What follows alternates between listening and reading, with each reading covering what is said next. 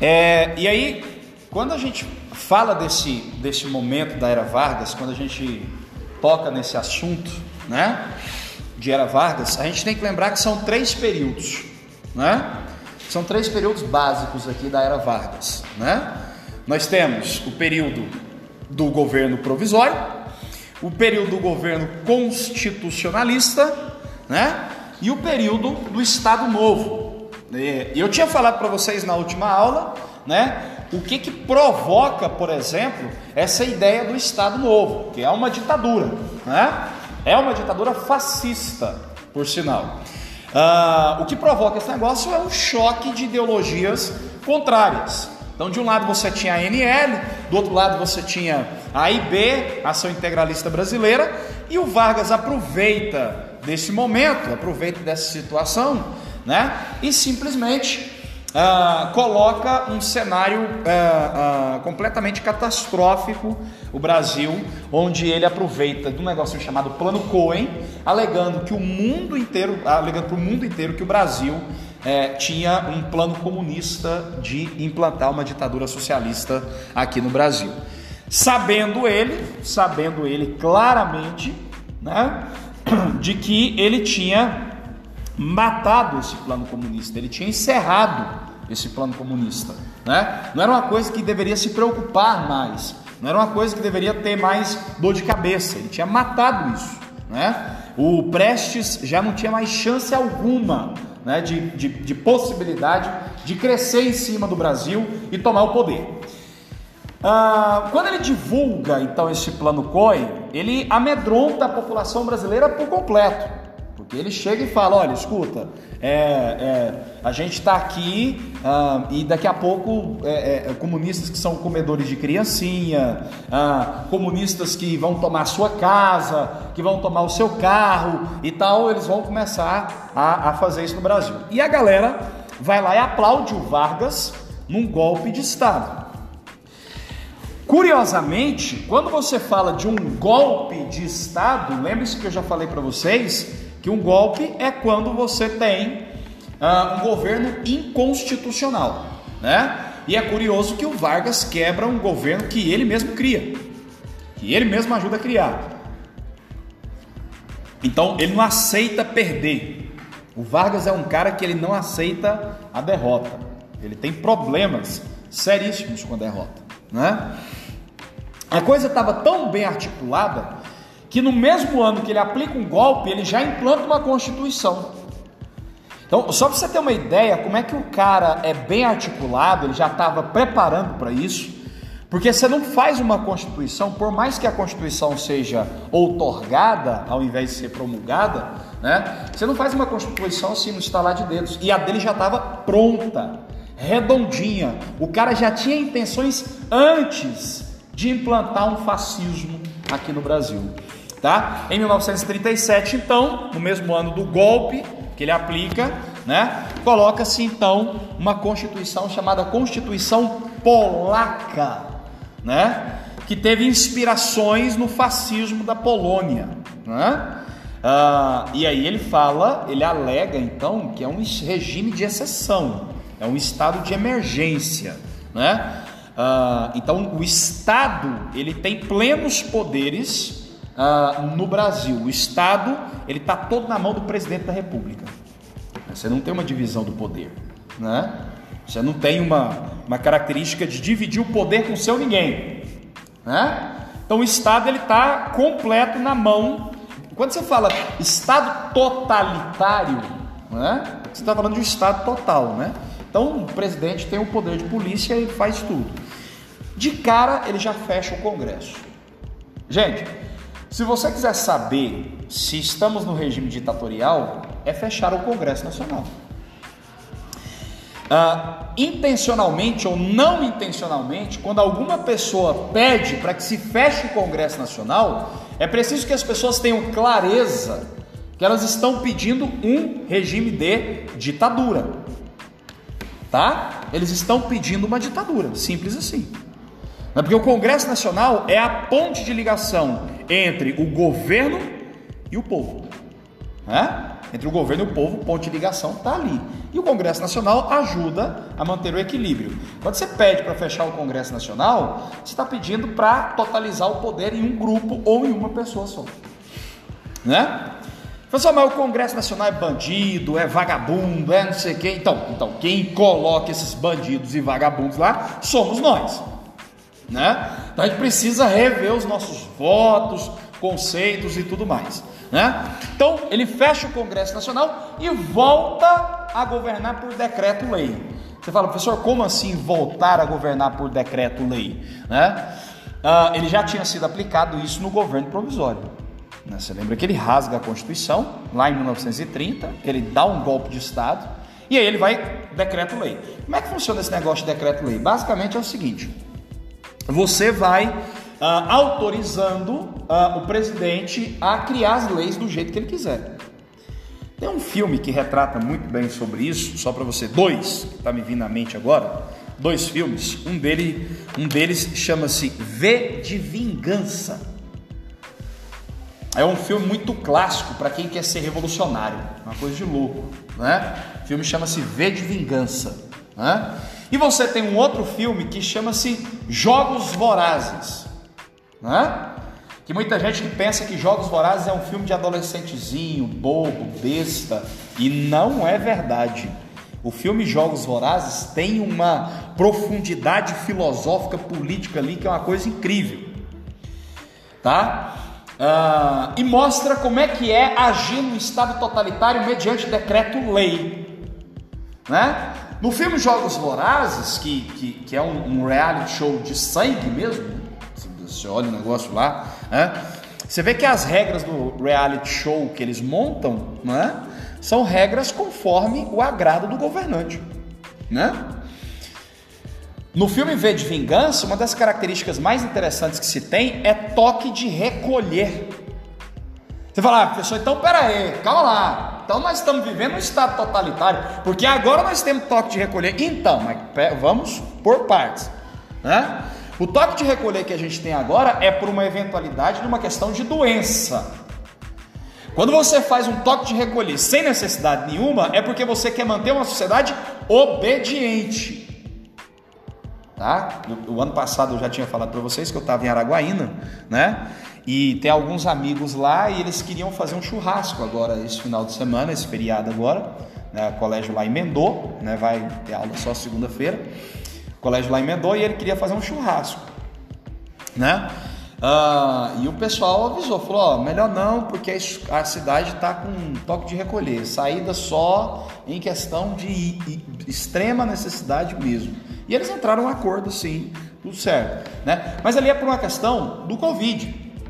Agora, quando o cara, de forma despropositada, como já aconteceu no Brasil, como é o caso do Vargas, como foi o caso, inclusive, do início da República Velha, como foi o caso em momentos do regime militar, significa então que você quer ter uma sociedade só obediente. É o único motivo que você tem que fazer um toque de recolher.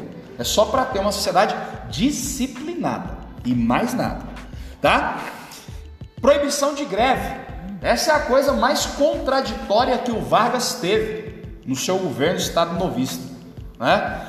Porque repare, ele foi o cara que favoreceu a política do trabalho, né? E quando você favorece o trabalhador, você fala o seguinte, ó, existe uma burguesia ou existe um grupo de latifundiários que exploram os trabalhadores rurais ou urbanos.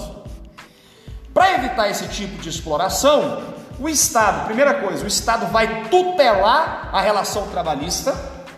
Segunda coisa, se caso esse, esse empresário ou esse grupo de empresários ou grupo de latifundiários não obedece à lei do Estado, é direito dos trabalhadores implantarem greve.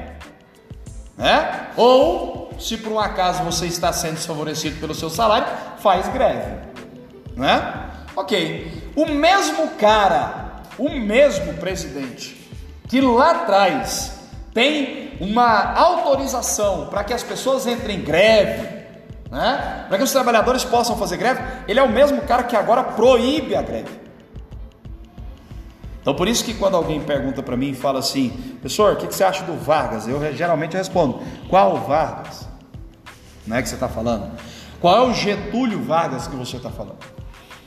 Né? Ele é um cara que hoje eu não, não se, se, ele tivesse vivo, tivesse possibilidade de se candidatar, não teria o meu voto nunca. Nunca, exatamente por causa disso aqui. O fascismo não pode ser apoiado em hipótese alguma. Censura permanente, né? a imprensa está censurada. Ele tinha criado o departamento de imprensa e propaganda, né? igualzinho o pessoal do nazifascismo, o Goebbels fez isso, né? Cria então aí programas de rádio que favorecem o seu próprio governo, né? A, a voz do Brasil, né? Café com o presidente, então são medidas extremamente populistas, né? Ah, e, ele, e ele cria um programa onde ele é a pessoa principal que representa o Brasil. Você tem imagens, fotos, deixa eu ver se eu, se eu, se eu coloquei aqui por um acaso. Eu acho que não. Não, não tem não. Mas você tem imagens e fotos uh, do Vargas espalhado no Brasil inteiro. Tinha, né? Tinha imagens do Vargas espalhado no Brasil inteiro. É, é a mesma coisa que a gente tinha falado no Estado totalitário. É o culto à personificação, à pessoa. Né? Quer dizer, é a pessoa que vai salvar a humanidade, né? É a pessoa que vai favorecer todo mundo, né? Qualquer pessoa que fizesse oposição seria preso. Seria preso. Isso é ditadura. Né? Se você faz uma oposição, você vai ser preso. Né? Apoio das Forças Armadas, principalmente quando você fala de comunismo, né? as Forças Armadas do Brasil prontamente se manifestam, né? e aí você tem a simpatia do fascismo. Né? O curioso, e até o Plínio Salgado, né, que, é o, que era o presidente da Ação Integralista Brasileira, né, o Plínio Salgado achou isso uma aberração. O Vargas fechou a ação integralista brasileira. Espera lá, mas a ação integralista brasileira não era fascista? Era, né? A ação integralista brasileira, ela era fascista. Por que diabos então ele fecha um partido? Porque ele não quer partido, ele quer ele no poder. Mesmo que o partido seja alinhado com as ideias dele, mas ele quer só ele mandando. Tá? Ele não quer dividir o poder com seu ninguém. Gente, é uma manifestação? A porta assim, meu Deus do céu. E olha que nós nem tocamos em religião e a porta está mexendo sozinha, né?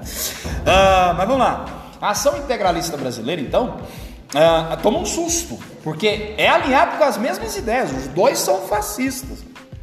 Os dois são fascistas.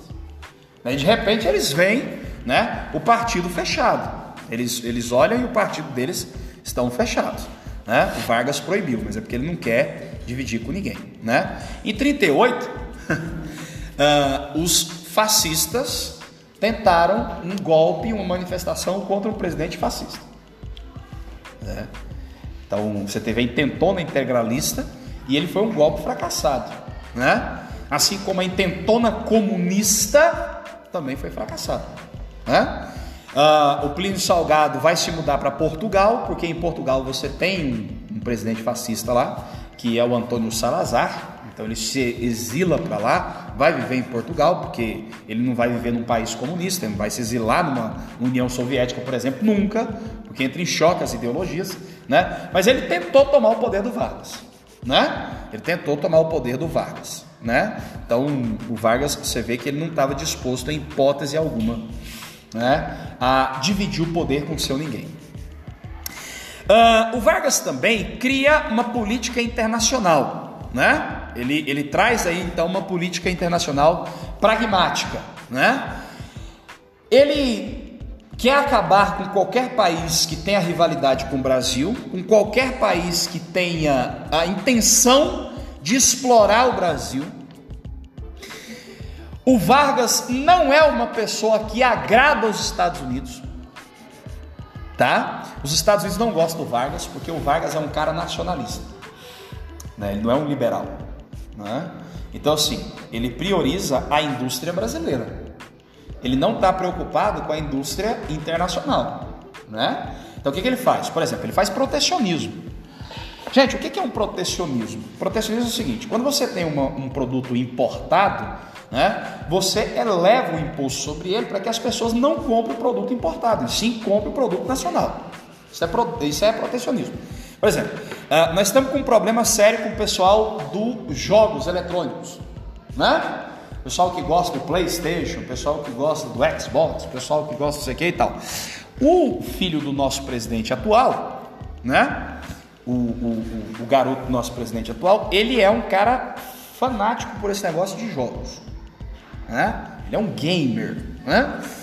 E ele tentou junto ao pai com que o pai retirasse os impostos. Se alguém aqui joga, depois me fale se teve alguma redução no preço, por favor. Mas fez com que o pai pediu para que o pai reduzisse os impostos sobre os jogos de PlayStation. Né?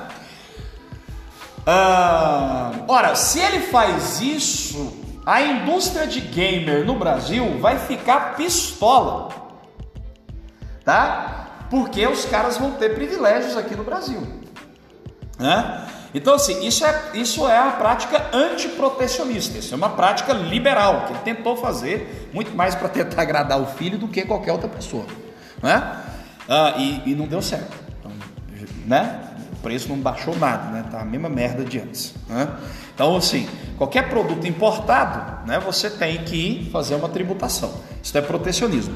O Vargas, ele, ele não quer que os Estados Unidos tenham privilégio aqui diante do projeto Brasil, né? Então ele faz o que? Ele faz um projeto de industrialização, né? É, o projeto de modernização do Vargas, é claro, ele quer tirar o Brasil do setor agrário, quer que a gente industrialize, quer que a gente cresça, que a gente desenvolva, que a gente vá adiante, né? Ah, o problema é que nesse interim do projeto dele estoura a Segunda Guerra Mundial, né? estoura a Segunda Guerra Mundial. E quando você tem uma guerra mundial, essas rivalidades econômicas elas têm que ser postas de lado, né? Elas têm que ser postas de lado. Em 1942, os navios brasileiros são afundados por submarinos alemães, né? E o Brasil declara guerra ao eixo, né? O Brasil declarou guerra contra as potências do eixo. O Brasil simplesmente falou: ó, nós vamos agora entrar na guerra ao lado dos Estados Unidos. Agora veja, preste muita atenção. Olha o problema na vida do Vargas. O Vargas é fascista e declara guerra contra o fascismo. A visão internacional do Vargas, ela começa a melhorar um pouquinho, né? Mas a visão política interna do Vargas, ela começa a entrar num colapso total. Porque o pessoal olha para o Vargas e fala assim: ei, pera aí, né? você não é fascista? E por que, carambolas, você está lutando contra o fascismo? Ora, não faz sentido, você é uma contradição ideológica. Mas só quem entende de política internacional, gente, é que sabe que o cara não pode fazer esse tipo de coisa, né? Então, por exemplo, Qualquer presidente que suba ao governo no Brasil aqui, ele sabe que não é saudável você xingar a China. Se você xingar a China, você pode falar o que você quiser. São comunistas, são não sei o quê, são para. Eu lembro, gente, eu lembro antes que falaram assim, ó, não, nós vamos tirar o Brasil da ONU, porque a ONU é só a cambada de esquerdista. Aí subiu a presidência, tirou? Não, não tirou. Nós vamos cortar relações com a China porque a China é comunista e socialista. Cortou? Não, tentou cortar. Quase que a gente vai à falência total. Né? Então, assim, qualquer política internacional você tem que saber que ela vai além de qualquer ideologia. Né? O Vargas sabia disso. Mesmo sendo fascista, na Segunda Guerra Mundial, ele tem que lutar ao lado dos Estados Unidos. Observação: que o Brasil na Segunda Guerra Mundial teve uma participação muito mais centrada do que na primeira, que foi afundar focas, né? Foi matar um grupo de focas que estava passando pelo mar Mediterrâneo, né? A gente teve uma participação mais considerável. Dessa vez não matamos nenhum animal, né? Nenhum grupo de animais, de hipopótamos, girafas e elefantes e tudo mais, mas nós conseguimos ter uma força brutal em cima da Itália, né? é, em combates, por exemplo, em Monte Carlo, onde o Brasil teve uma participação considerável, inclusive auxilia os Estados Unidos, e nós, como país, tivemos uma participação considerável em derrubar, sim, o fascismo e o nazismo na Itália. Tá? Fica aqui a indicação para vocês de um filme chamado A Estrada 47 né? Que vai mostrar a participação do Brasil na Segunda Guerra Mundial, né? Chama-se A Estrada 47. Curiosamente, uh, o Vargas aproveita do momento e cria um negocinho chamado CLT, Constituição de Leis Trabalhistas, tá? Uh, que nos rege até hoje, né? Que nos rege até hoje. Olha, ele proíbe a greve, mas ao mesmo tempo ele fala o seguinte: ó, não tem razão de ter greve, porque eu estou fazendo uma política trabalhista muito séria com vocês agora, tá? Estou fazendo uma política trabalhista muito séria, muito centrada, né? Então não precisa ter greve, porque o trabalhador está sendo protegido por essa lei que eu estou criando aqui agora, né? Em 1944, né? O Brasil manda a Força Expedicionária Brasileira, que desembarca na Itália com aproximadamente 25 mil homens, né? Aqui está o símbolo da FEB, né? Que é a cobra fumando, né? Tem um tem um Instagram do pessoal da FEB, tá? Hoje os soldados, os pracinhas estão todos idosos e tudo mais e, e, e tarará.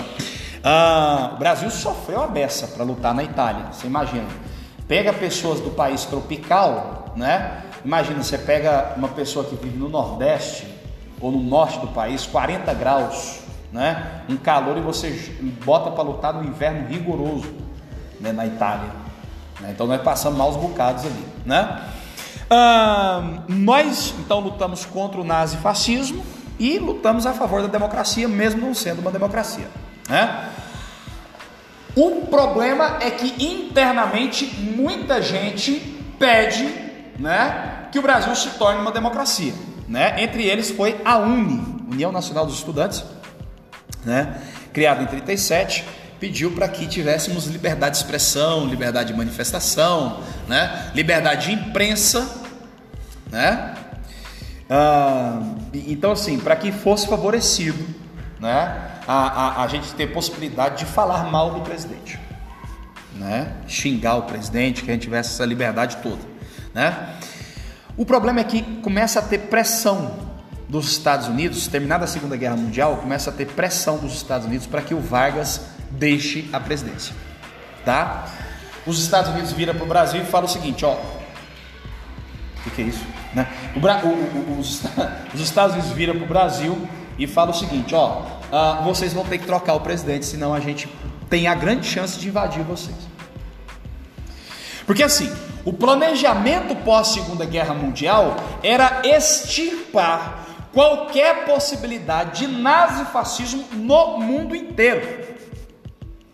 Curiosamente, a Espanha continua com seu fascismo até 1975, né? Mas ele, os Estados Unidos não iam aceitar a influência dessa teoria nunca aqui no Brasil, né?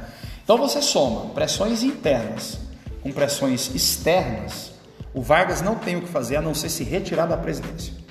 Né? Mesmo assim, ele fica de 37 a 45 e o Brasil vive uma ditadura. Quando a gente vê em 1945, ah, a gente fala de redemocratização. Atenção, que na história do Brasil nós tivemos duas redemocratizações. Nós tivemos uma em 45 e a outra foi em 84 para 85. São duas redemocratizações, né? Então, o Vargas, ele mesmo, acaba com a censura, porque ele queria colocar a imagem dele como bolho, não ia deixar outra pessoa fazer isso, né?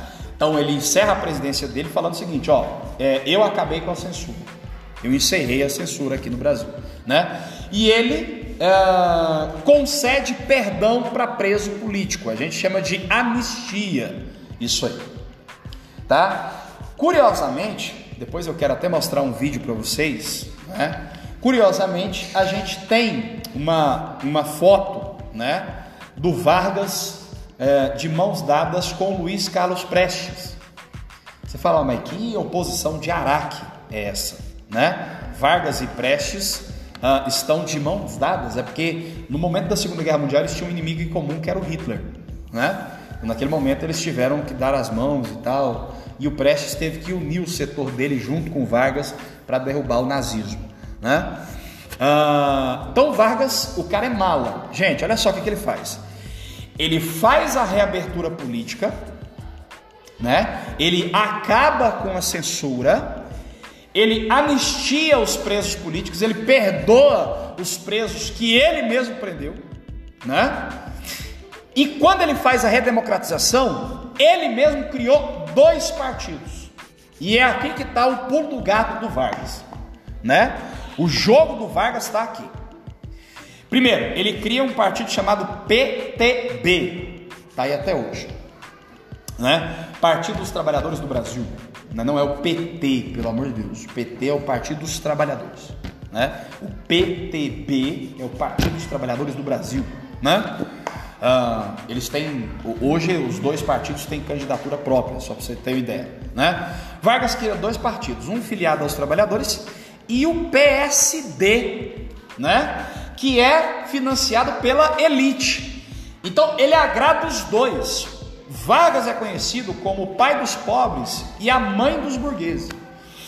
Ele tem esses, né, esses dois ah, nomes aí, né, esses dois rótulos: pai dos trabalhadores e mãe dos burgueses. Né? Então ele favorece, claro, uma observação, a elite brasileira tá? Então ele tem um favorecimento à elite brasileira, não é uma elite internacional, né? E alguns outros partidos foram criados no Brasil, tá? Uh, rapidamente, se você quiser anotar, então foi criado o PTB, o PSD, tá? O PCB, né? Que é o Partido Comunista do Brasil, certo? E foi criado a UDN, União Democrática Nacional, né? Então, alguns partidos foram criados. Tanto o PCB quanto a UDN são dois partidos de oposição ao Vargas, tá? O PTB e o PSD são partidos aliados com o Vargas. Mas curiosamente, são dois partidos de oposição, tá? Porque repare, o PTB é o Partido dos Trabalhadores, o PSD é o Partido da Elite, mas os dois é do Vargas, né? Mas um é do trabalhador, o outro é de elite, tá? Uh, por fora, o Vargas começa a apoiar um movimento, o bicho é malandro, o cara é mala mesmo, né? O Vargas começa a apoiar um movimento chamado queremismo, né? O que, que significa o queremismo? Significa queremos Vargas como presidente do Brasil, tá? Ah, você imagina o seguinte: o Vargas ah, deixa a presidência e ele está impossibilitado de se candidatar como presidente da República do Brasil. Certo? Ele está impossibilitado de se candidatar. Ele não pode ser candidato à presidência da República do Brasil. É, é inviável para ele. Né? Não, não pode. Né? Ele se candidata como senador da República. Né? Como senador da República. Certo? Curiosamente, para o Vargas permanecer no poder, ele tenta até conversar com os comunistas.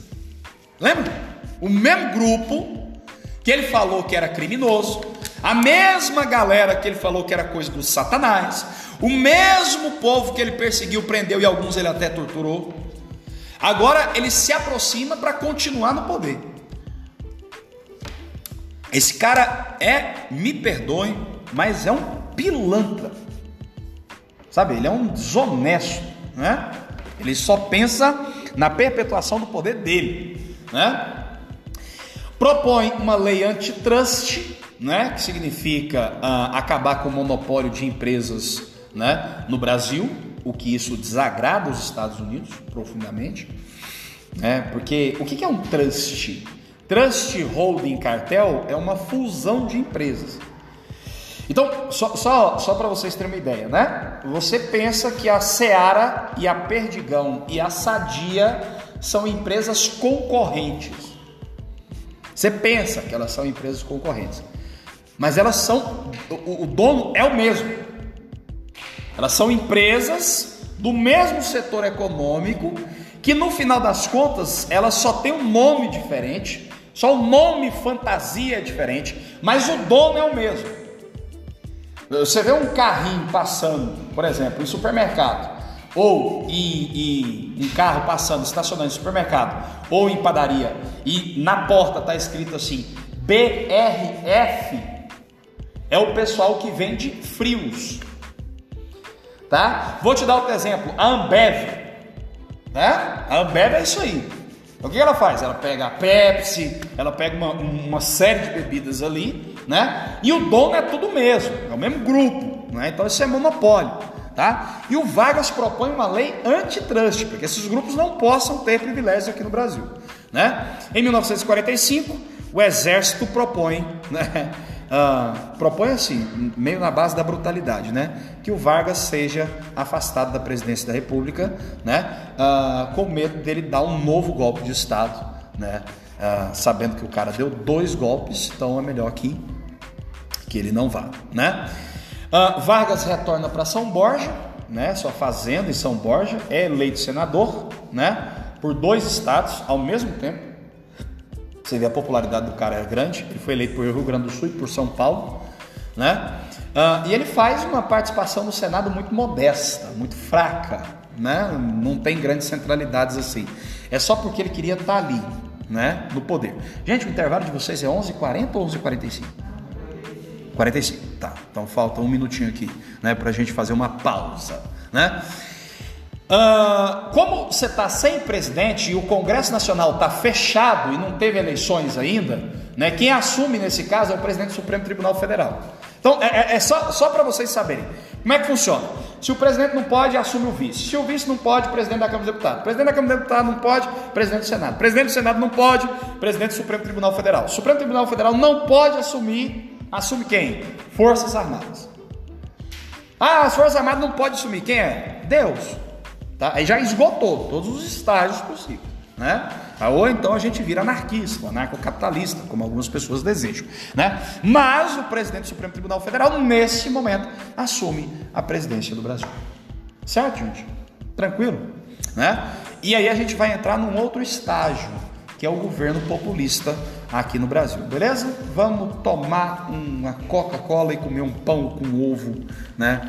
para a gente ser feliz. Valeu! Daqui a pouco a gente volta.